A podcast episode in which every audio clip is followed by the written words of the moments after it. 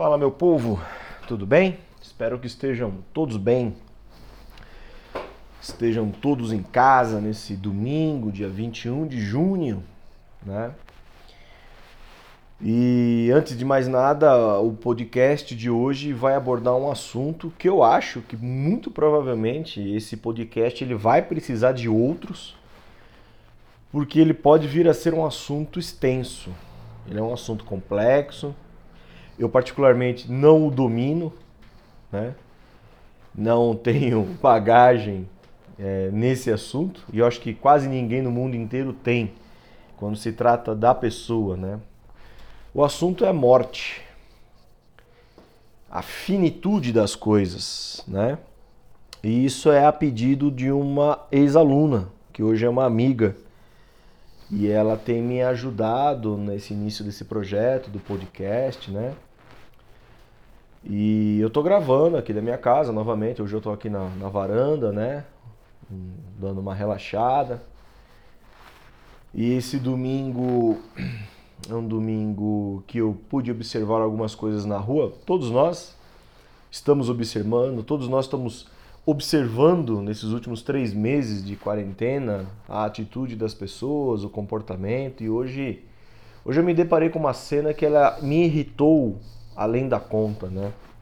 E vamos deixar uma coisa bem clara, o podcast, o meu canal, pode ser um canal de autoajuda, um canal de reflexão, de autoconhecimento, de descontração, e os, os, os assuntos abordados vão variar de acordo com o meu humor, meu estado de espírito, lógico. Não, não quero fazer do ouvinte um, a orelha dele um pinico, né? Mas hoje, aproveitando essa deixa, esse pedido dessa aluna, né? Já tem alguns outros pedidos também. E a gente vai. Eu vou trabalhar com temporadas, né? Eu vamos ver como é que essa primeira temporada de, de, de assuntos se comporta, como é que é a recepção. Vão ser 13 é, episódios, né? E aí eu começo a temporada 2 com alguns assuntos um pouco mais específicos, que sejam da área acadêmica, da área de comunicação, da área espiritualista, já temos alguns pedidos. E o assunto de hoje, morte, né? Então vamos contextualizar o que, que o dicionário fala. Nós temos agora uma sonoplastia passando, né? Meus, os meus trabalhos são realistas, né? Daqui a pouco o cara toca a buzina aí entregando iFood, é normal. Tô na caça de algum aluno aí, de alguém que saiba editar áudio, né? Colocar uns efeitos sonoros, umas onomatopeias, umas sonoplastias para deixar o negócio mais interessante, mais profissional, né? A morte, segundo o dicionário, é um substantivo feminino. Eu não sabia disso. Bom, não lembrava, né? Interrupção definitiva da vida de um organismo. Fim da vida humana. Logo embaixo uma pessoa comentou: O que acontece com o corpo após a morte? Aí na opinião de uma pessoa, na visão, né? No rigor mortis, o corpo fica rígido e completamente instável, pois todos os músculos ficam tensos devido às mudanças que ocorrem neles no nível celular. O rigor mortis se instala de 2 a 6 horas após a morte e pode durar de 24 a 84 horas. Isto eu não sabia. Depois disso, os músculos ficam flácidos e flexíveis mais uma vez. E aí o que acontece adiante não nos diz respeito, né? O podcast não é sobre assuntos escatológicos. Pô, Jonathan, você vai falar de morte no meio de uma pandemia? Não. Não estou falando de morte, não quero falar da morte do corpo físico, da perda de parentes. Nós vamos falar de morte abordando uma perspectiva de finitude, ciclos, emprego, relacionamentos, amizades, residências, tudo na vida, né? E muito provavelmente a gente vai estender esse assunto uma hora para como as culturas do mundo lidam com a morte, né? Tem algumas curiosidades, tem alguns fatos, né? Agora nós temos um bombeiro passando. Daqui a pouco eles encostam aqui na porta para ouvir o podcast, né? Vamos aguardar a passada do bombeiro. É assim mesmo. Quando a gente é de baixo orçamento, a gente tem esses problemas. E detalhe, a janela está fechada, né? A gente tem um contato mais próximo com a comunidade aqui. Enfim, gente. Ah, o conceito de finitude também do dicionário. Por que do dicionário? Não vou ficar pegando hoje autores, babando o saco de autor, cada um tem sua visão, filósofos, teólogos, psicanalistas. Hoje, hoje esse assunto eu gostaria que ele se estendesse. Eu gostaria do comentário das pessoas, né? Uh, finitude, qualidade, propriedade ou condição do que é finito. Fato de ser qualitativamente finito ou limitado. Em seguida, mais uma, um pequeno conceito: ciclo. É um substantivo masculino. Uh, espaço de tempo é o primeiro que se refere a tempo. Isso é muito interessante. Durante o qual ocorre e se completa com regularidade um fenômeno ou um fato, um fato, ou uma sequência de fenômenos ou fatos, série de fenômenos, fatos ou ações de caráter periódico, que partem de um ponto inicial e terminam com a recorrência deste. Bom, é, que fato hoje aconteceu que me levou a gravar um podcast? Hoje, domingo, são sete e meia da noite. Hoje é um domingo, eu fui passar o dia com os meus pais, são já de idade, né? São do grupo de risco. E é aquela rotina que a gente está tendo: máscara, lava as mãos, álcool em gel, lava os, ah, os produtos que vem no mercado, higieniza, né? Sempre atenção, cuidado. Nós não somos os mais neuróticos nessa questão de higienização, mas a gente evita aglomeração, vai no comércio mais cedo, né, para evitar é, muvuca e assim por diante. Ao sair da casa dos meus pais por volta das 18 horas, eu percebi, eles moram num bairro da Zona Norte, assim como eu aqui perto, né? Eu estou no bairro da Vila Maria. Eu amo a Vila Maria. Não sei dizer porquê. Não é porque eu conheço as coisas que tem aqui, não vou ficar de... É um bairro como outro qualquer, mas eu amo esse bairro, eu me identifico muito com esse bairro. Eu tenho uma história, né? De infância com esse bairro por causa dos meus avós. E o interessante é como os assuntos aparecem e se interligam, né? Os meus avós maternos já são falecidos. O meu avô paterno já é falecido. A minha avó mater, é, paterna é viva, hoje ela tem 94 anos, 96 anos, perdão. Dia 4 de julho ela completa 97 anos. Lúcida, lógico, com dificuldades motoras, auditivas, né? Normal da idade, mas lúcida e com o coração mais lúcido ainda. Uh, tivemos falecimentos na família. Hoje a minha família é um, é um núcleo familiar pequeno, né? Somos descendentes de europeus, somos todos portugueses. Meu pai é português, né? Opa, somos todos da terrinha. Ah, Jesus. E tivemos perdas na família, tivemos perdas de tios novos. Os meus tios faleceram bem novos, com 50 e poucos anos, não chegaram acho que a 60. Por, é, eles eram gêmeos, um deles teve câncer no pâncreas, foi bem agressivo, três meses. Nesse meio tempo, meu avô faleceu com 94 anos, falecimento por natural, né, idade, saúde já estava debilitada, fumou muitos anos, mas viveu 94 anos, criou filhos, netos e bisnetos. Uma vida bem vivida. E um pouco depois, o meu outro tio gêmeo, por complicações intestinais, estomacais, ele desenvolveu ao longo da vida a esquizofrenia, né? Com a perda do irmão, eles eram gêmeos univitelinos, com a perda desse irmão abalou muito a cabeça, agravou o quadro, né? Ele ficava em ele ficava numa clínica para pessoas especiais, né? Com todos os cuidados. A minha tia mais nova e meu tio sempre cuidando deles, sempre todo o amparo necessário, mas a pessoa ficou agressiva. Então era um risco para os meus avós em casa, né? coisa que muitas famílias vivenciam. Eu perdi muitos tios por idade, doenças. O meu avô materno partiu muito cedo por causa da diabetes, né? Ele devia ter 65 anos no máximo quando ele partiu. É... O meu primo mais velho, eu tenho 40 anos, hoje ele estaria completando 41 anos, em julho também, né?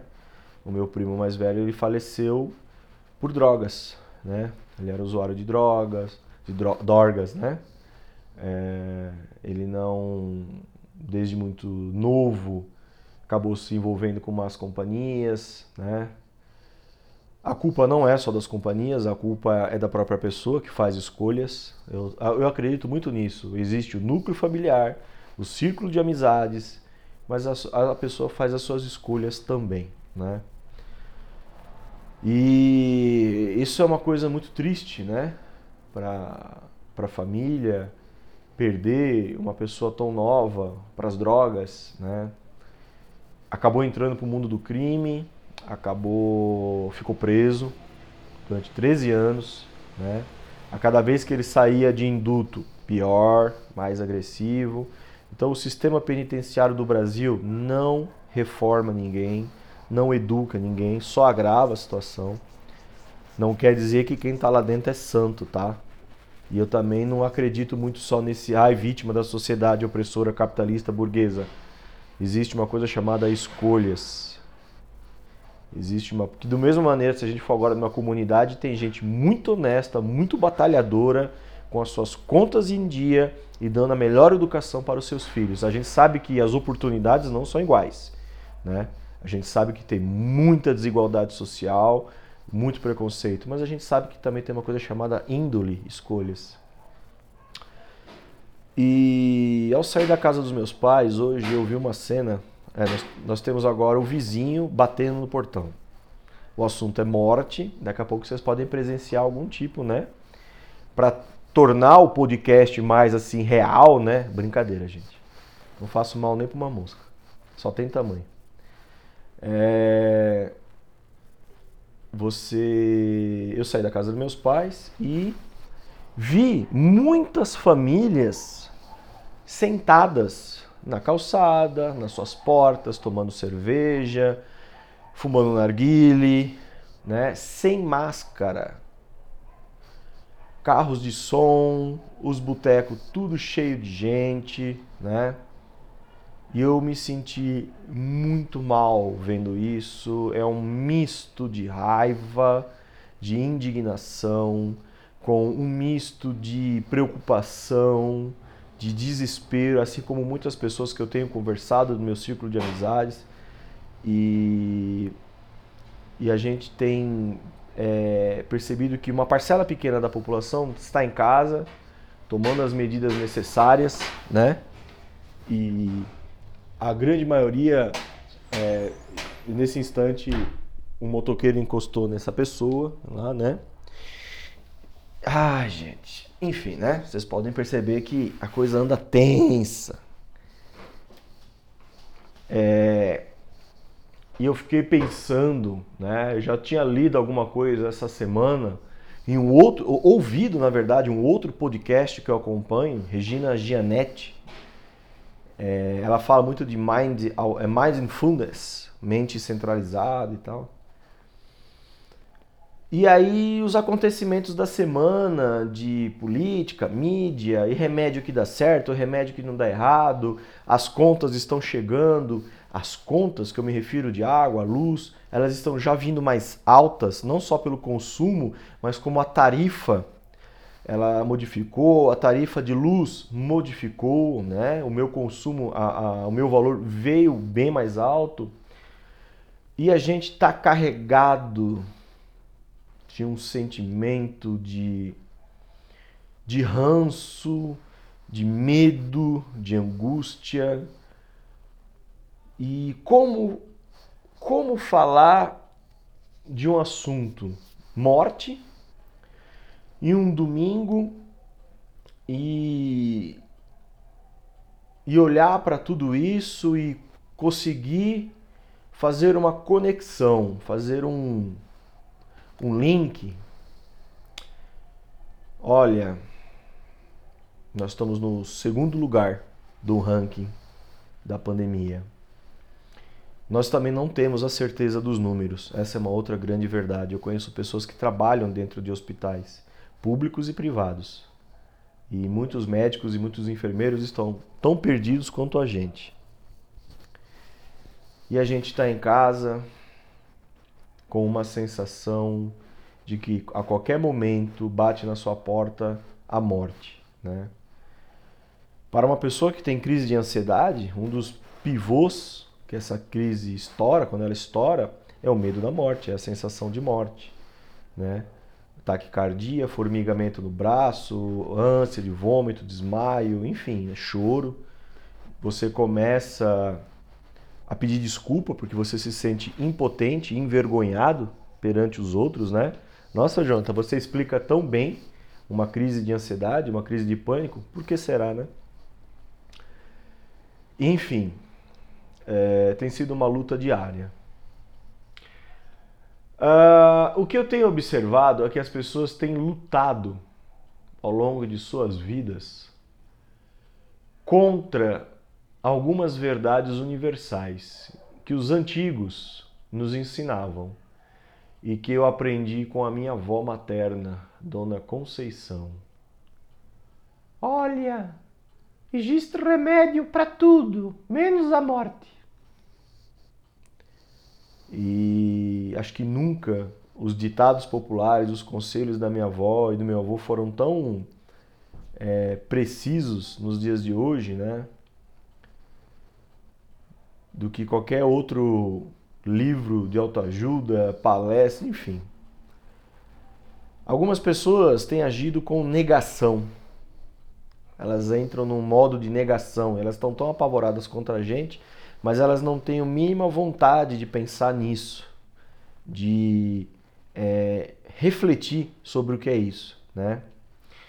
Outras culturas, outros povos encaram a morte como algo natural e ela é. Nós não somos imortais, o nosso corpo, a matéria não é feita para ser infinita, ela é finita, né? Uh, e muitos povos e muitas culturas lidam com a morte como uma passagem. Encaram a morte com uma outra leveza ou uma outra percepção. Nós temos, por exemplo, no México, uma semana de finados, Lo Dia de los Muertos. E tem o filme Coco, A Vida é uma Festa. Tem vários filmes que abordam como eles trabalham a passagem, a vida pós-morte, de acordo com a crença deles, como é que eles trabalham isso na cabeça da população, né, dos, dos mexicanos, e eles preservam muito a memória, a memória daqueles que já partiram, né?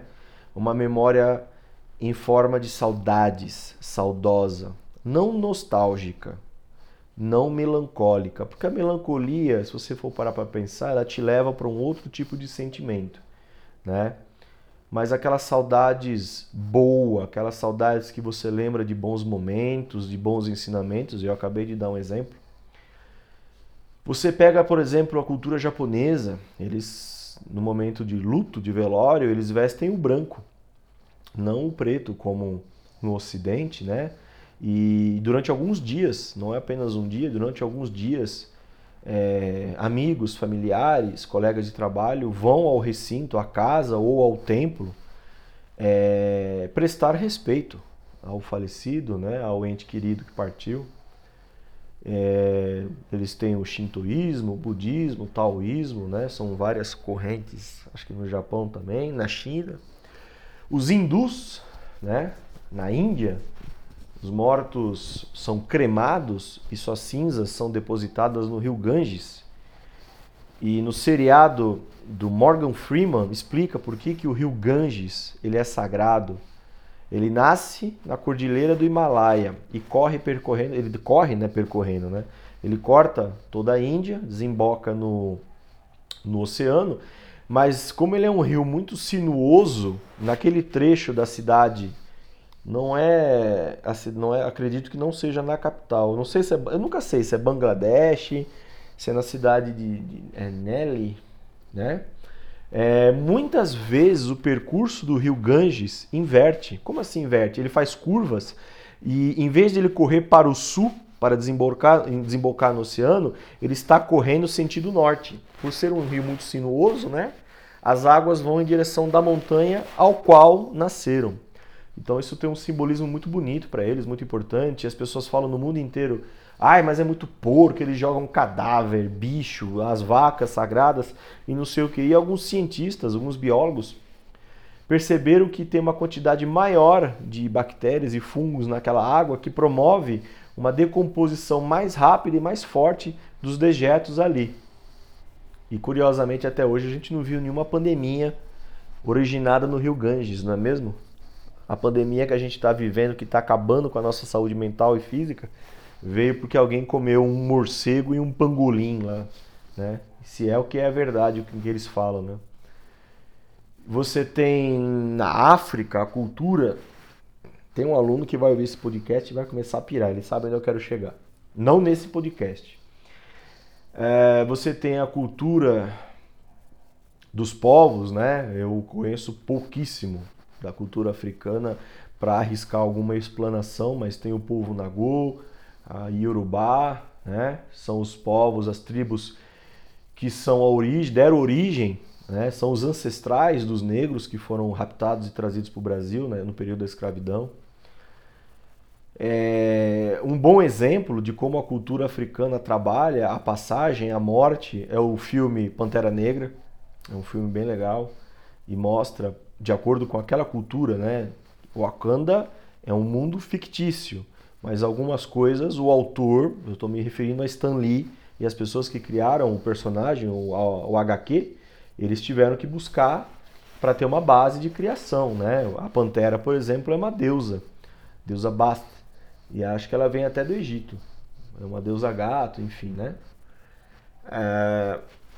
Os índios no Brasil, no mundo inteiro, né? Na, os índios, os índios, os nativos americanos, eu sou apaixonadíssimo pelos navarros, Cherokees, Comanches, Sioux.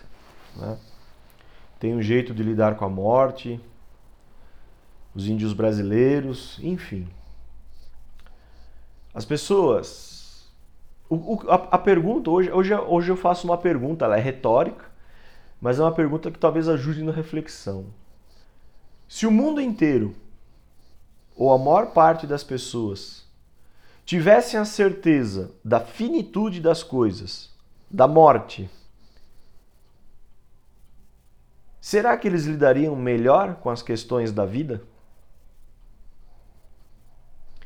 Será que se eles realmente tivessem, me refiro a todas as pessoas do mundo, será que se essas pessoas tivessem realmente é, o conhecimento, aceitasse que na vida tudo tem ciclos, começo, meio e fim. O ser humano, o organismo do ser humano, nasce, cresce, amadurece, envelhece, morre.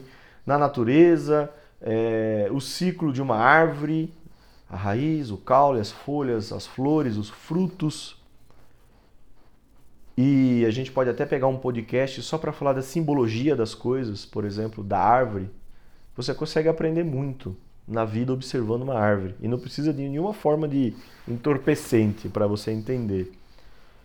É, os animais. Será que se as pessoas aceitassem a morte como uma passagem, como a finitude de um ciclo, elas valorizariam mais a vida? Ou elas fariam o que elas estão fazendo agora, negligenciando a sua existência. Eu vi um documentário, não é nem um documentário, gente, é uma reportagem do Globo Rural. Eu gosto muito de assistir coisa de bicho, interior, fazenda. E uma poesia de um repórter, ele fez uma poesia para apresentar uma reportagem, uma matéria no interior de Minas, né, de uma família mineira que ia fazer um almoço de domingo, levantam super cedo a morte, eu não vou saber reproduzir a poesia, eu posso dizer que chama-se Multirão do Porco. É uma matéria do Globo Rural que foi exibida na cidade de Divinópolis, né? e retrata como que é a vida do sitiante, do povo do interior, do mineiro, que exalta a cultura, a moda de viola, é a coisa mais linda, tá? Eu tenho muito respeito por essa forma de cultura, né? E eu pude é, é, é, observar, assistir, e quando ele fala a vida se alimenta da morte e a morte se alimenta da vida. E a morte de um porco que foi abatido, né?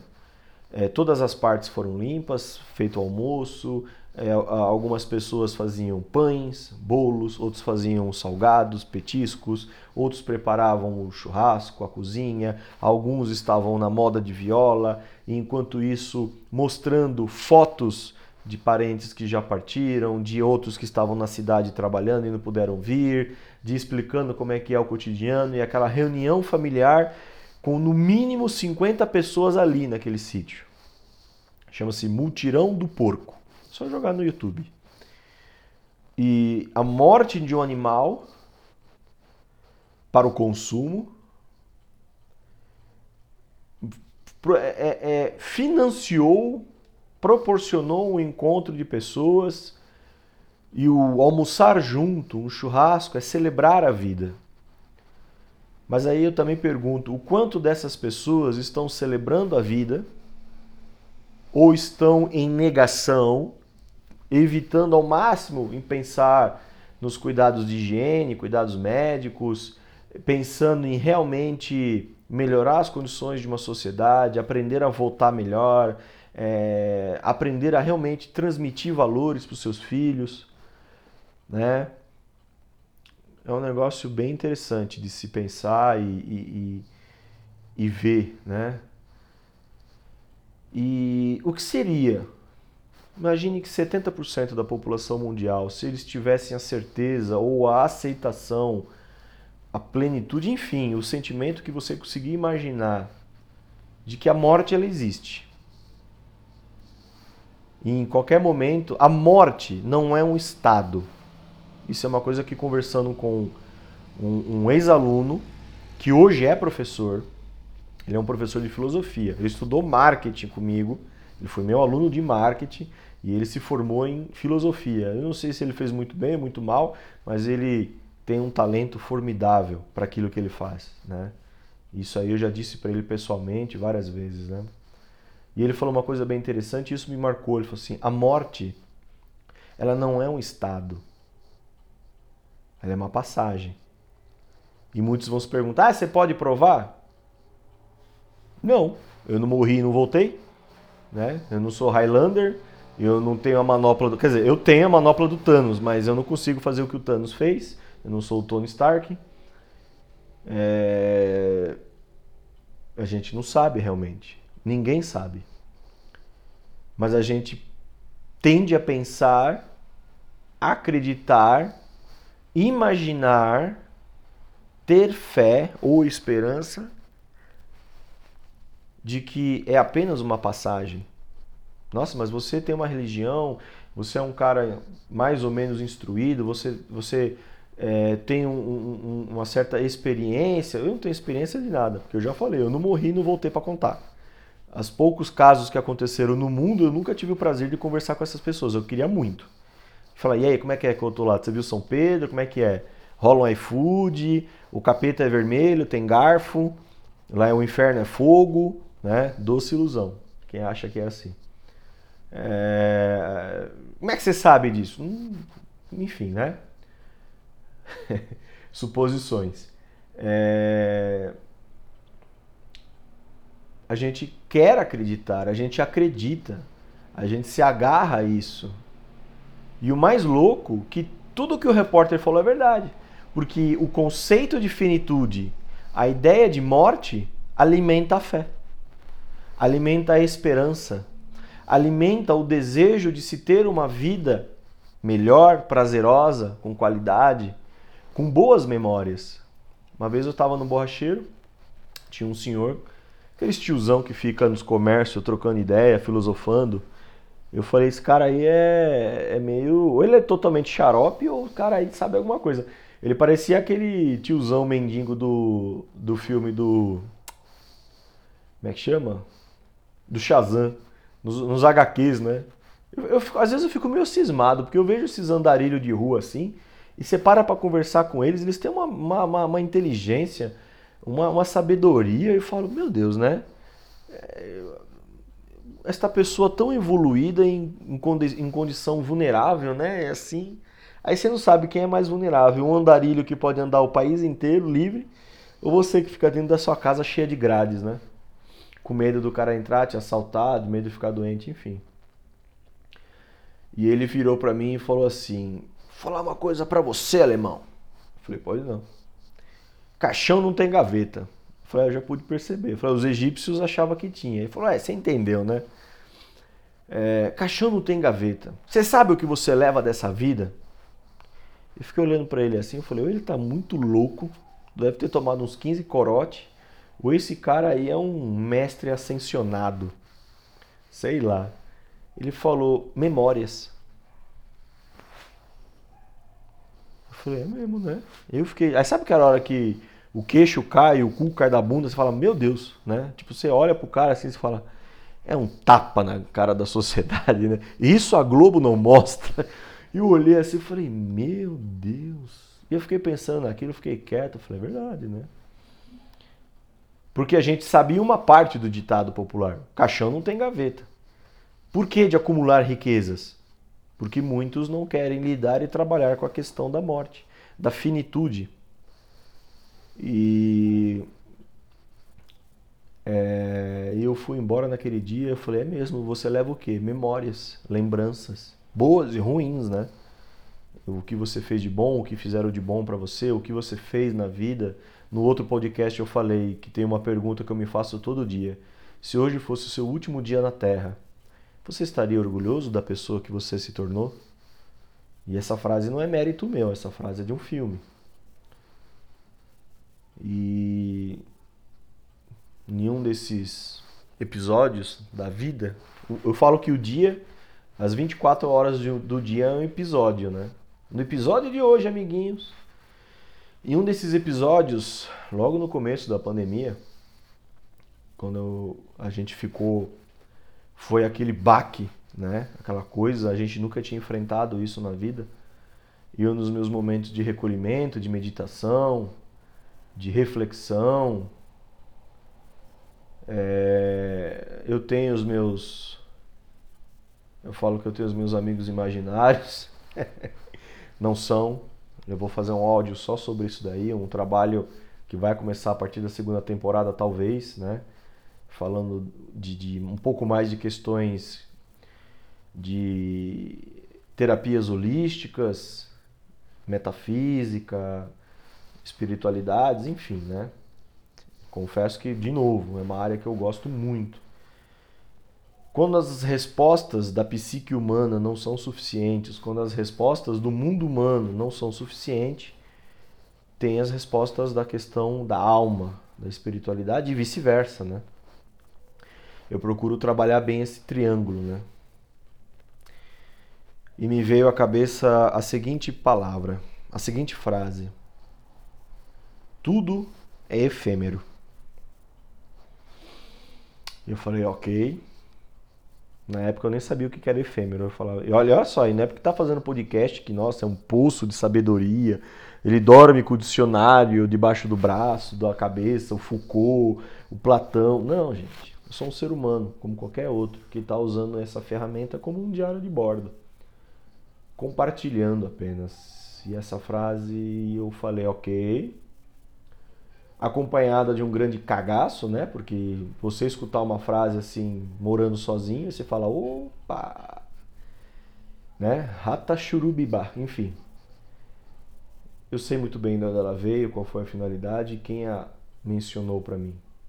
Tudo na vida é efêmero. E aí eu fiquei quieto, falei, ok, ok, Google, não, né? E aí eu fui ao pai Google, efêmero, passageiro, né? Falei, ai, não dura para sempre. E aí, há um, muitos anos atrás, o médium mineiro Chico Xavier fala disso, né? E é uma frase que está muito presente na vida das pessoas hoje. Tudo passa. Tudo passa. Tudo é efêmero. O emprego, um relacionamento, né? Uh, parentes, né? os laços sanguíneos, pela lógica da natureza, amigos, opiniões. Daqui a dois anos, se eu continuar gravando podcast, eu posso ter uma alternância total de opinião. Eu posso estar mais brando, mais suave, eu posso estar mais radical. Mas tudo é efêmero, tudo passa. Nós ainda não aprendemos a lidar com o conceito de tempo. Tem coisa, a gente já percebeu que fazer atividades prazerosas, ficar com pessoas que a gente gosta, trabalhar e fazer coisas que nos dão prazer, o tempo passa muito rápido. E fazer coisas que a gente não gosta ou conviver com ranço, o tempo não passa. Einstein já falava isso. O tempo é relativo. Eu acho que ele levou isso em questão. Uh, é bem interessante quando você fala disso, você percebe, né? Então, talvez, talvez, um dos segredos para você lidar com a questão da morte, a finitude das coisas, não necessariamente a morte física do seu corpo, é tornar esse tempo o mais proveitoso, prazeroso, rico de todos. É a gente é ser humano, a gente não vai acordar todo dia, bom dia poste, bom dia pássaro, que dia lindo. Não. A gente tem dias bons, dias ruins, a gente está vivendo. Mas enquanto a gente tiver oportunidade de escolha, vamos escolher estar no emprego que a gente goste. Eu sei que é difícil, tem boleto, mas é o seguinte também, viu, gente? Tem gente que trabalha para pagar conta. Tem gente que trabalha porque gosta de trabalhar. Tem gente que trabalha porque é obrigado, para não ser chamado de vagabundo. Tem gente que trabalha porque gosta de ocupar o seu tempo, de exercer os seus talentos. Tem gente que trabalha para pagar a conta, né? Eu particularmente, eu não vivo para o trabalho. Eu trabalho para viver, eu trabalho para pagar minhas contas, eu estou no mundo material. Eu preciso de material. Então eu vivo num mundo, eu preciso me vestir, eu preciso custear uma casa, os meus animais de estimação, mas eu não vivo em função do trabalho. Eu estava conversando até hoje com a minha irmã na hora do almoço e a gente percebeu que tem países que têm uma jornada de trabalho um pouco menor que o Brasil, né? A gente vê em filmes americanos, o americano levanta às 7, 8 horas da manhã, toma um bom café da manhã e vai trabalhar e 5 horas ele sai do trabalho. Ele não tem uma jornada exaustiva como a gente tem. É, tem países como a Espanha, França, eles têm a siesta, eles almoçam, tem uma hora, duas horas de descanso, eles dormem, muitos vão para casa, colocam pijama e dormem de tarde. E é provado cientificamente que é benéfico para o cérebro, para a nossa saúde. E voltam ao trabalho mais produtivos, mais relaxados, trabalham até um pouquinho mais tarde, mas você descansou, né? E a gente olha para o Brasil e outros tem isso em outros países, né? Ai, aqui na minha empresa tem hora para entrar, mas não tem hora para sair. Por quê? Ah, porque é assim. Mas isso te faz bem? Ah, eu adoro. eu sou workaholic. Uhum. Negação. E tem uma outra frase, um outro ditado popular que é todo exagero esconde uma falta, né? Todo excesso esconde uma falta. E se perde os bons momentos da vida, né? Então eu acho que, lógico, você não vai trabalhar uma hora por dia e querer ter condições de ter uma vida de bacana, não dá, a menos que você, né, faça alguma coisa inapropriada. Mas eu acho que é possível e em vista do que a gente está vivendo hoje, é mais do que necessário você aprender a conciliar o tempo. Talvez uma das chaves para se lidar com esse conceito de finitude, finitude de relacionamentos, de trabalho, de enfim, de tudo, né? A morte em si é dar uma chance ao tempo, dar um, um, um, o devido respeito, o devido valor àquele tempo que você está no trabalho, com amigos, com parentes, com a pessoa que você gosta, automaticamente agora é uma ironia, agora é um tiro no pé, né? Largar um pouco o celular, né? Largar um pouco o computador, que é um mundo de ilusões, é uma janela. O celular e o computador, ele é uma janela. Você vê o mundo com os olhos de outras pessoas ou de uma pessoa que você gostaria de ser, mas na vida real você não é. Uma indicação de filme é Jogador Número 1, um, do Steven Spielberg, Ready Player One. O filme é ótimo e é uma crítica. É uma crítica. E própria, as próprias pessoas perceberam que não dá para ficar constantemente conectada. O mundo é feito de pessoas. E só quem passou por situações de é, situações pessoais, né? De ir em velórios, funerais, de parentes, de amigos. Eu perdi um amigo muito jovem para leucemia, né? Era um amigo de escola. Foi muito agressivo com ele. Era uma pessoa muito divertida. Ele era muito exagerado. Ele era um Joselito da vida. Mas depois a gente percebeu que faltava algo. Outra dica de leitura, a parte que falta em mim. Esse livro fez um sucesso tremendo. É um livro infantil que é um tapa na cara da sociedade, né?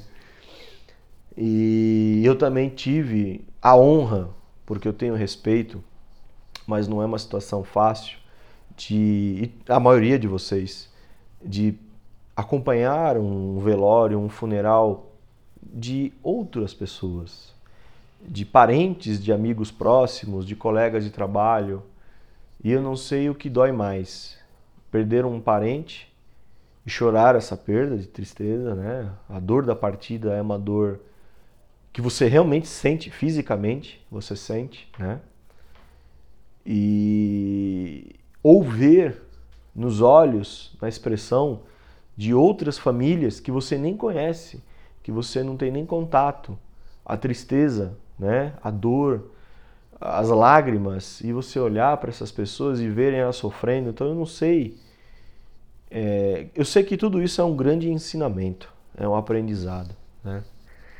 E é nessa hora que a gente mostra o nosso lado mais bonito, quando a gente é fraternal, quando a gente tem um gesto de respeito, de carinho, quando a gente abraça, quando a gente conforta.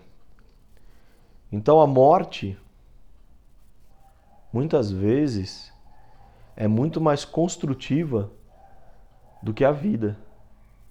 Quando uma criança nasce, né, ela vai viver, mas ela tem um destino. Ela tem um caminho, inevitavelmente. E você percebe que muitos povos pessoas dão uma dão um significado para o seu conceito de morte, de finitude. É óbvio, isso é uma liberdade que todos os seres humanos na face da Terra têm. Mas o exagero desse significado ou a negligência com esse conceito de finitude muitas vezes dá à pessoa uma noção errada de como conviver com outras, né? Exemplo é o sentimento de negação. Né? E algumas religiões elas trabalham isso com um conceito de finitude. É isso, pronto e acabou. Se você acertou, acertou, ponto positivo. Se você errou, você errou, você está lascado. Eu particularmente eu, eu, respeito, mas eu não, não consigo é, me adequar muito a esse conceito. É um conceito que me apavora porque eu sei que eu sou um ser humano cheio de falhas. E você comete pecados? Vixe, só hoje. O da ira, o da raiva, o da gula, hoje foi feijoada. Né? O da gula, cobiça. Nossa, você cobiçou a mulher do próximo? Gente, acho que tudo isso que está acontecendo no mundo é para tirar o véu da hipocrisia, tirar o véu da ignorância, né? Mas você chegou a fazer alguma coisa? Não, né?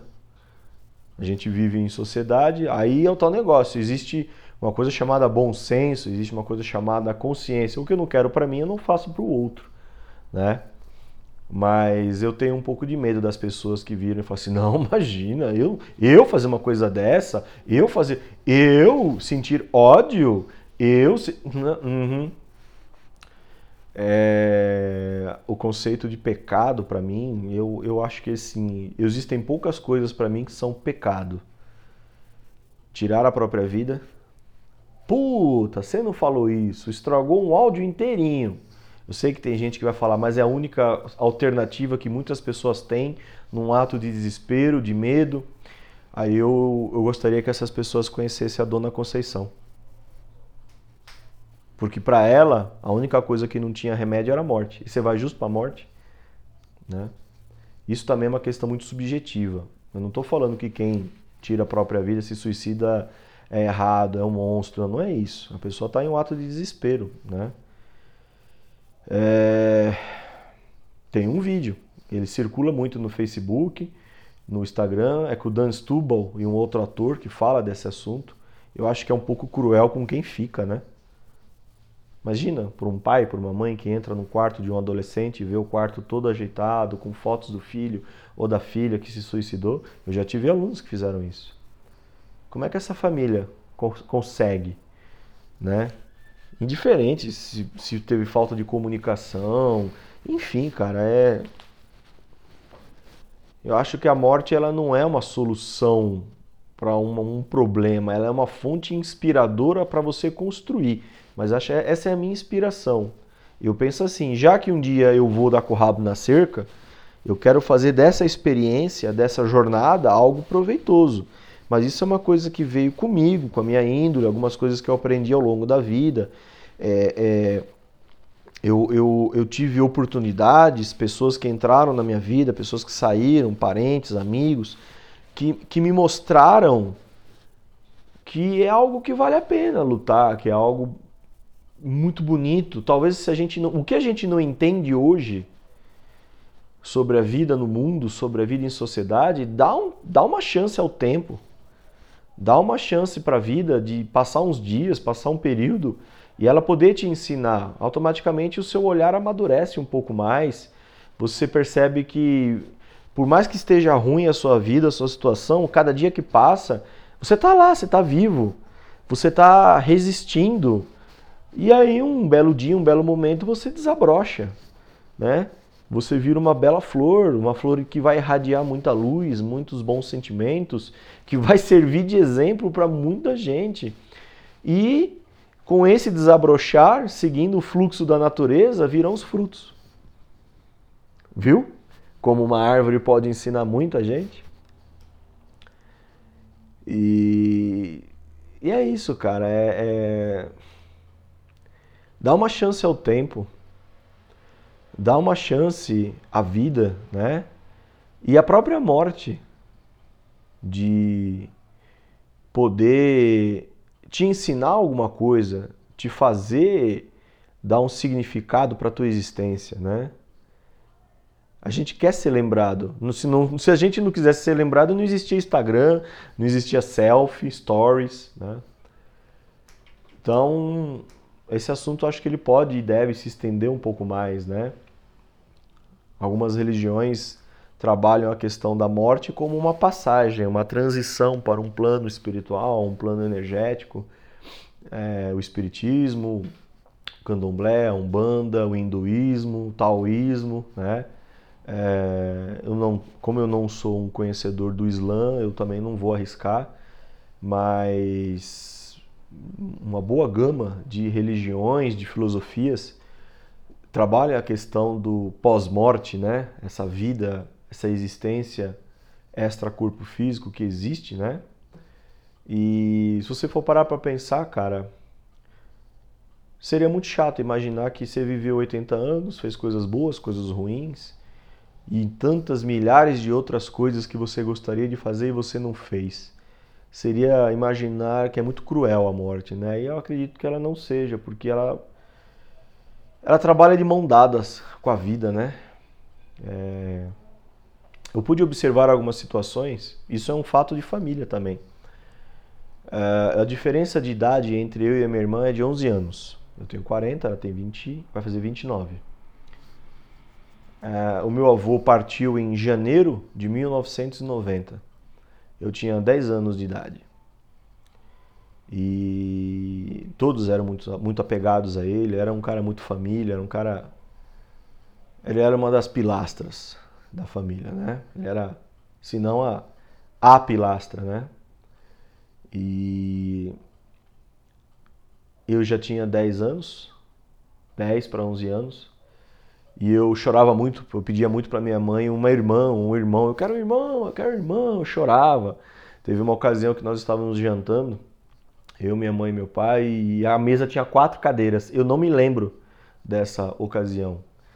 Estranho, porque eu tenho uma memória, né, é, absurda, assim. O negócio é até estranho, sabe? E eu, eu falo pra minha mãe, foi os amigos imaginários, mãe. é, que não são tão imaginários assim. E eu virei pra minha mãe, e a minha mãe fala isso até hoje, foi um negócio assim, absurdo. Ela virei pra minha mãe e falou assim, e falei um português correto para um menino de 10 anos, está faltando alguém nessa cadeira, não é mesmo? E apontei para a cadeira vazia. E meu avô partiu em janeiro de 1990. E quando foi janeiro de 1991, né? Comecinho de janeiro, final de dezembro, a minha mãe engravidou. A minha mãe engravidou, né? Me lembro bem, meu pai na época estava desempregado, meu pai ficou muito preocupado. E a mesma frase que eu digo foi dita a ele: calma, tudo passa. Das coisas boas às coisas ruins. A vida é um grande filme.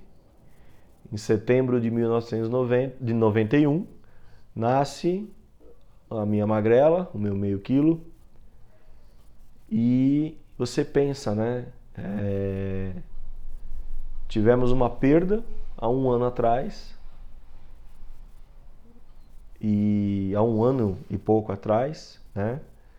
E a família recebe um novo membro agora. São experiências que a vida traz para a gente, faz a gente vivenciar, que muitas vezes ao longo do nosso dia, da nossa existência, a gente olha para cima ou para baixo, não sei, vai para onde cada um acha, e você fala: é, talvez exista alguma coisa realmente que mova tudo isso, que mexe tudo isso e deve ter algum significado muito maior que a gente não consegue entender.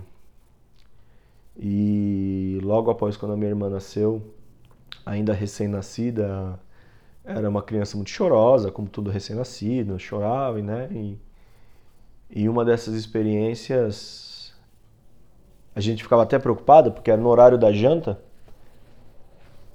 é, a gente, umas sete e pouco, oito horas da noite, essa hora ela estava dormindo. A, gente, a, minha mãe dava uma madeira, né, para ela poder dar uma, um soninho para ela dormir, e a gente fazer uma refeição e mais tarde cuidar, trocar e para passar a noite inteira. E uma dessas experiências, ela chorava muito na hora da janta. A gente sentava para jantar, ela começava a chorar. E minha mãe até preocupada, ai meu Deus, preciso batizar essa menina, não sei o quê. E aí meu pai foi, não, deixa que eu vou lá no quarto, vou ver o que, que é, eu faço ela dormir de novo. E aí meu pai voltou do quarto emocionado. E até eu me emociono ao falar desse assunto, né? Aí meu pai falou, é, já sei o motivo do choro dela. minha mãe, o que, que foi? O que, que foi? E tal, ela fica tranquila tá tudo bem. Ela só vem recebendo algumas visitas de alguém muito especial. Boa semana a todos. Fiquem todos bem, sejam muito felizes e reflitam.